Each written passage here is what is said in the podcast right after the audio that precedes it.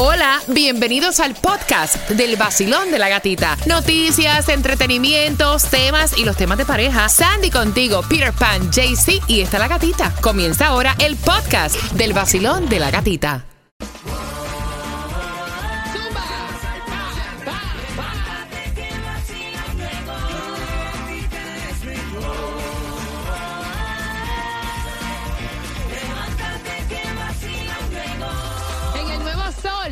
6.7, somos líder en variedad. Óyeme, esta hora está cargadita porque tenemos la entrevista exclusiva sin censura. Atención a todos los fanáticos de Farruco, lo habló todo.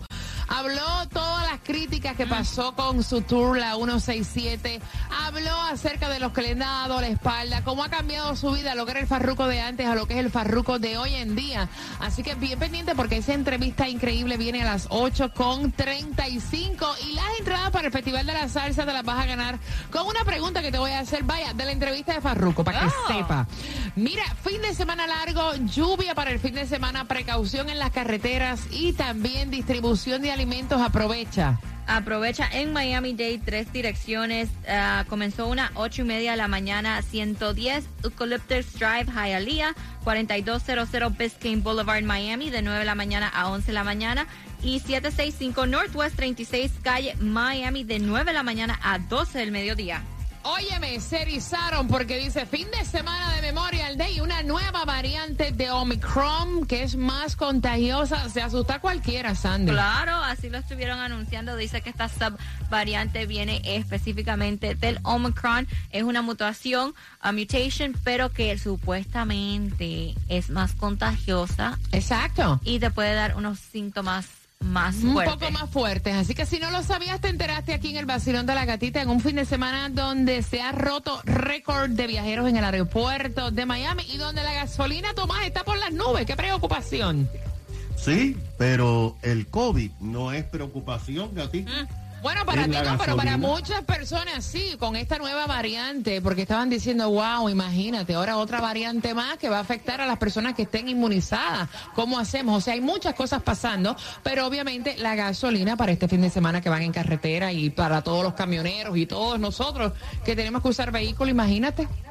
Bueno, es que el fin de semana de Memorial Day, Gatica, es el inicio extraoficial del verano. Tú sabes que siempre se inician las vacaciones a partir de Memorial Day.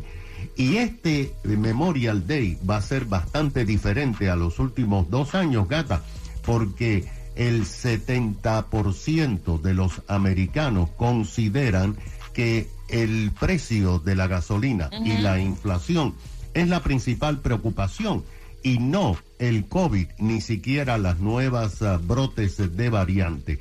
Y de hecho, gata, el 92% de los que viajaron en el 2019 van a estar viajando este fin de semana.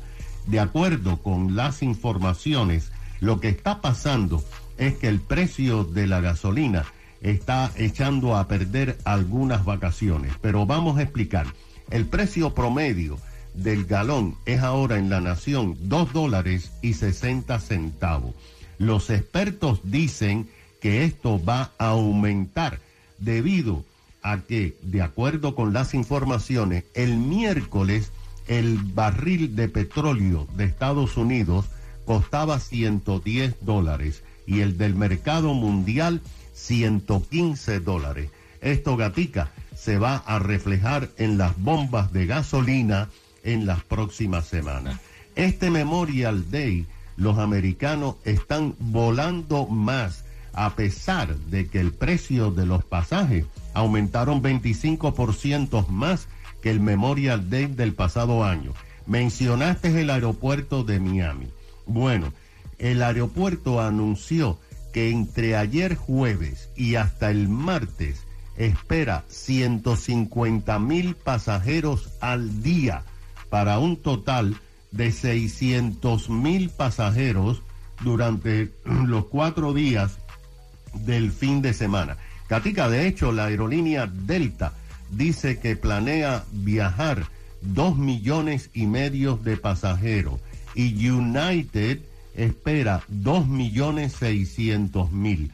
Esto se va a complicar porque el problema está que ayer las aerolíneas de Estados Unidos dicen que tienen 50 mil empleados menos que los que tenían en el Memorial Day del 2019 y le están pidiendo comprensión a los viajeros porque van a haber algunos problemitas. Así está el Memorial Day.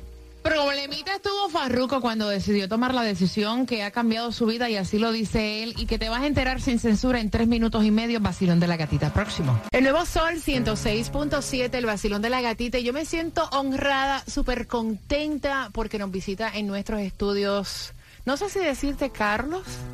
O si decirte Farruco, ¿cómo quieres que te llame? Farruco. Es lo mismo, sí. Es lo mismo, de eso vamos a estar hablando. Qué bueno que estás con nosotros. Gracias, por, por estar acá con el vacilón de la gatita. Desde la última vez que te entrevisté, tantas cosas que han pasado. Te veo tan diferente. Me gusta lo que estoy viendo. Reflejas paz. Se ve que eh, ha sido una transición en tu vida y de eso quiero eh, que nos hables, del farruco de ahora al farruco de antes. Buenos días. Buenos días, buenos días, ¿cómo está? Bendiciones para todo el mundo, que Dios los bendiga. Eh, nada, eh, contento, feliz, eh, disfrutando nuestra nueva etapa de mi vida. Eh, ¿Qué te puedo decir? No es, no todo es color de rosa como lo cuenta, porque la gente piensa que cuando uno se, se convierte se acaban los problemas. Al revés, es cuando más pruebas te pone la vida, ¿verdad? Pero no estás solo, está uno con Dios y tiene esas herramientas para poder digerir mejor las cosas y tomar mejores decisiones para solucionarlas. Mira, yo había oído, creo que desde el año 2015, ¿Mm? si no me equivoco y si no me corriges, ¿Mm? eh, yo había oído, eh, no recuerdo de dónde, que tú habías mencionado como que ya contemplaba como que la idea de hacer un cambio en tu vida. ¿Mm? Eh, conozco tu carrera, sé lo mucho que has luchado, sé Claro. que en un momento dado te sentiste eh, como que no se te respetó Siendo en realidad el artista creativo y grande que eres, porque conozco desde tus comienzos. Claro. O sea, puedo hablar con, con, con hechos, porque he visto lo mucho que has trabajado.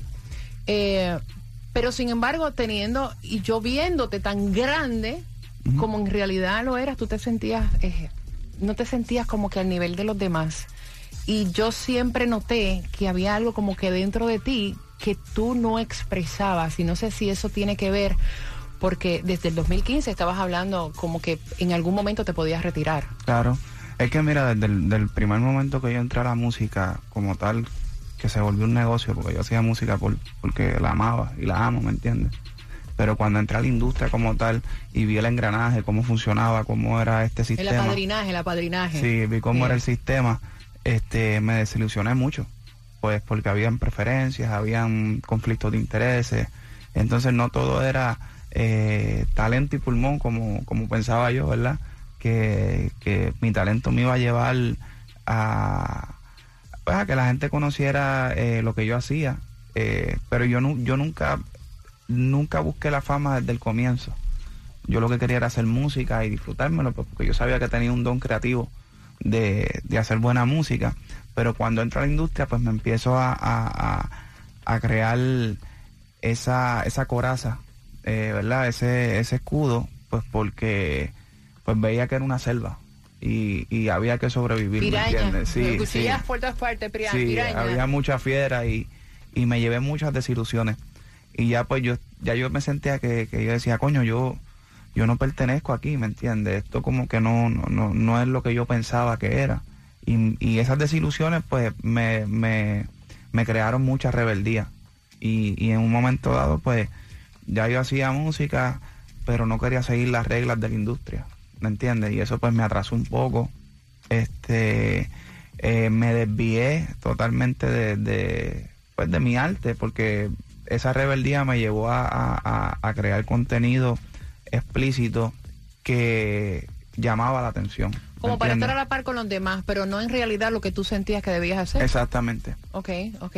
¿Tú piensas que fue eh, para Visionary que, que, o sea, porque hubo como que un cambio en tu carrera y yo lo noté Claro. y, y yo creo que fue para Visionary.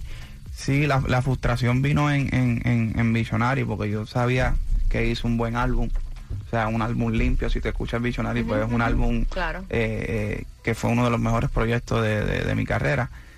Y al, al ver eh, todo el bloqueo y todas las cosas que habían, pues, pues me frustré y dije, ¿sabes qué? Yo no voy a seguir las reglas de la industria porque al final del día la, la industria no respeta al, al creativo, al músico, ¿me entiendes?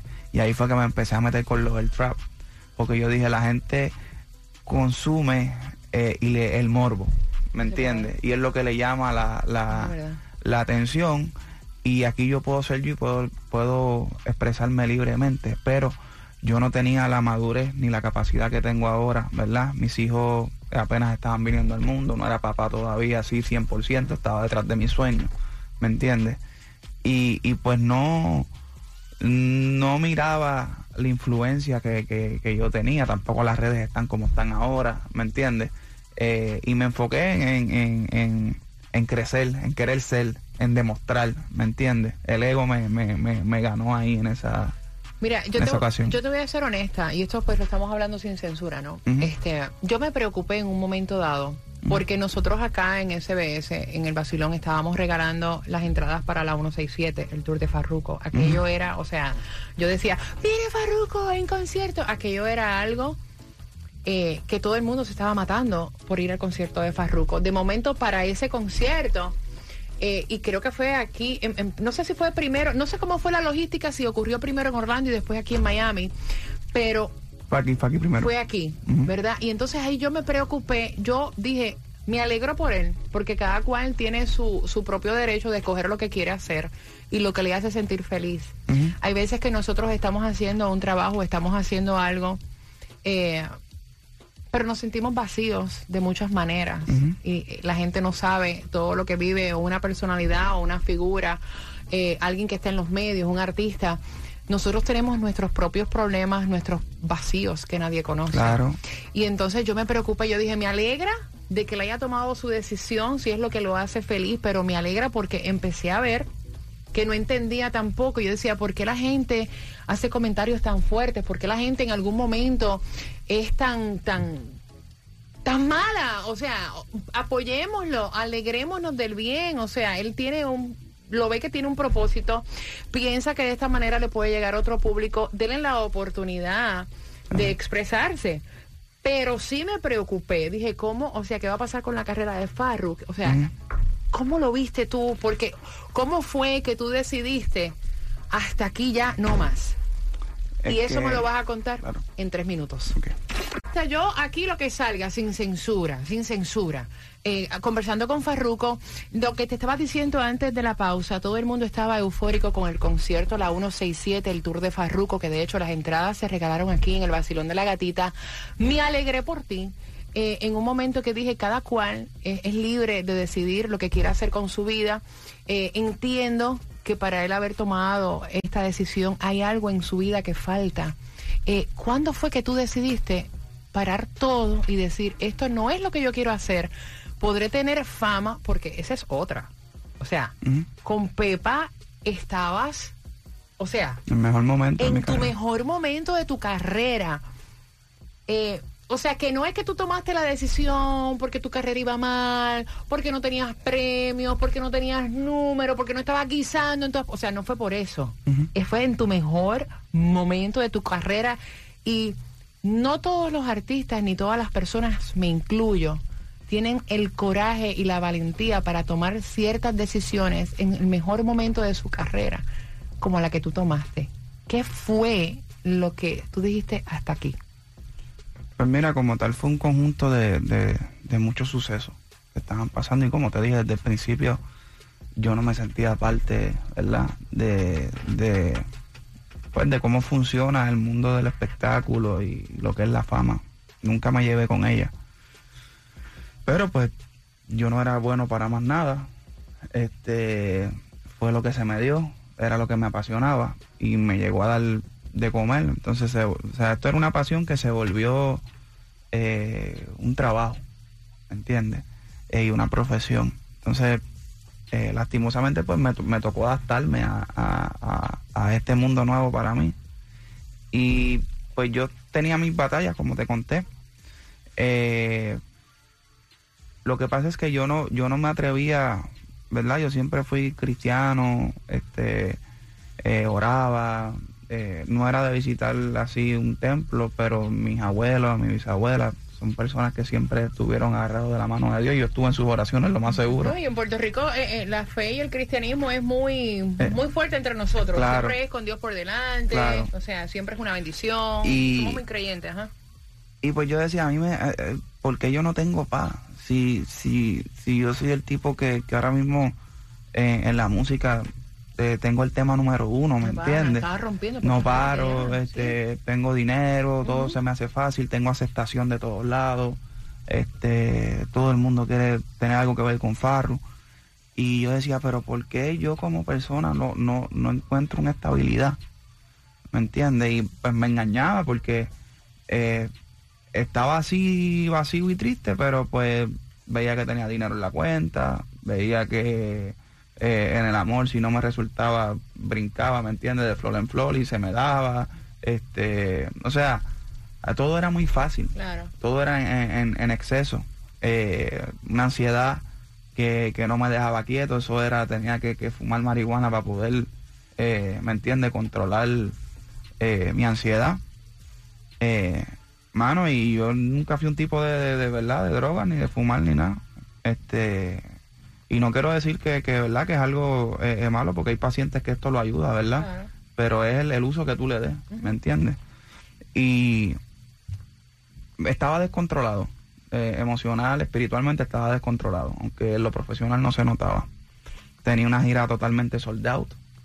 Este, la gente se mataba por ir a ver a Farruko. Y, y- y- dímelo a mí. y la gente y no era tanto no era tanto ver a Farruko era ir a ver escuchar Pepa en vivo Pepa, porque mira, yo te voy a decir una Pepa cosa. se volvió más grande que Farruko, yo te voy a decir una cosa. Yo odié Pepa en algún momento de mi vida. Eso era Pepa por la mañana, Pepa al mediodía, y te montabas y Pepa aquí, y llegabas acá y Pepa, y yo Sí. decía, ya guapa la seca y Pepa y Pepa. O sea, Pepa Eh. era una cosa. No había sitio donde tú no llegaras a Pepa, y era ya como que, wow. O sea, Sí. por eso te digo, el tomar esa decisión en ese momento de tu vida, óyeme, o sea, Eh, fuerte. yo creo que fue fue fue una reflexión en mi intimidad con, con Dios ¿me entiendes? Fue un proceso bien fuerte de, de- de drenar todo lo que yo cargaba y pude botar ese golpe y al botar ese golpe eh, o sea acepté al Señor y me arrepentí de, de muchas cosas lo que pasa es que la gente tiene tiene mucho un mal concepto de lo que es el arrepentimiento y de lo que es aceptar al Señor. Este, el arrepentimiento simplemente es dejar atrás el pasado y desprenderte de todo lo que te, te ata, ¿me entiendes? Porque mucha gente, eh, te explico, cuando tienen su mayor éxito, se quedan amarrados a ese éxito. Y yo vencí ese ego. O sea, yo pasé esa prueba de decir, ah, Pepa es lo, lo más grande de mí. No me importa, yo puedo hacer algo más grande. ¿Me entiendes? No, y el sentirte en algún momento avergonzado, eso también me chocó mucho. Porque, No, y también- porque cuando tú sacaste Pepa, tú defendiste Pepa. Claro. La Porque el, el, defendiste el- con convicción. Entonces, cuando llegó el momento que ya tú no querías cantar Pepa en el escenario, te Así mismo es, así mismo es. Como te digo, cuando yo estaba en ese momento, como te dije, yo estaba como que echándole perfume a la mierda, ¿me entiendes? Eso lo hacemos a veces. Sí. Sabemos que por ahí no es. ¿Me entiendes? No- Echar perfumito. Sí, es- sí, yo sé. Porque, pues hermano, está bien, la canción eh, súper movida, el ritmo súper pegajoso, el coro repetitivo, pero al final del día a mí me enviaban, tú no sabes la influencia que tú tienes, ¿me entiendes? Y a mí yo subía los videos de las personas, este, y mucha gente me, me mandaba videos bailando, cantándola, pero habían otros que me enviaban el frasco de pastillas, me enviaban videos en su nota, ¿me entiendes? Bien loco, y yo no me atrevía a subirlo, y eso me chocaba y me trabajaba a mí internamente, porque ahí tú entiendes de que tú eres una influencia bien grande y que no todas las personas tienen la misma capacidad de sobrellevar algo y de distinguir lo ficticio de la realidad, ¿me entiendes? Porque yo no consumía Pepa, sea, yo no soy consumidor de Pepa, yo lo que hice con Pepa fue el reflejo de lo que yo veía en las discotecas, porque mayormente mi trabajo era estar en discotecas, era estar en, en- en lugares donde pues se festea y se rumbea. Pero ya una fiesta, una rumba, en, en una discoteca, en, un festival, en, en lo que sea, se ha dañado. Porque ya la gente, si no es con una sustancia, no disfrutan. la gente está tan cargada que lo que va es a buscar una escapatoria, ¿me entiendes? Y si no- están en sus cinco sentidos, están deprimidos porque el sistema y la sociedad así es que nos tiene, con tanta cosa, tanta, tanta cosa que sigue, la gente está buscando un escape todo el tiempo. Entonces, un jangueo, como le decimos en Puerto Rico, se ha convertido en un jangueo de sustancias, porque la gente si no bebe, si no fuma, si no se empastilla, no la pasan bien, quieren desconectarse. A mí me gusta mucho el tema que está, que está sonando actualmente, Nazareno. Me encanta la letra y yo siempre he amado las, las letras de tus canciones. Claro. Eh, siento que tienen sustancia. Eh, me gustó mucho el remix de Pedro Capó, que fue como que me encantó. De me gracia. fascinó, me fascinó, me fascinó. Fue como un refresh. Eh, ¿Entiendes tú que todas esas personas que te seguían con el farruco de antes, muchas se marcharon de tu lado con el farruco de ahora, pero eso no me lo vas a tocar? El vacilón de la gatita.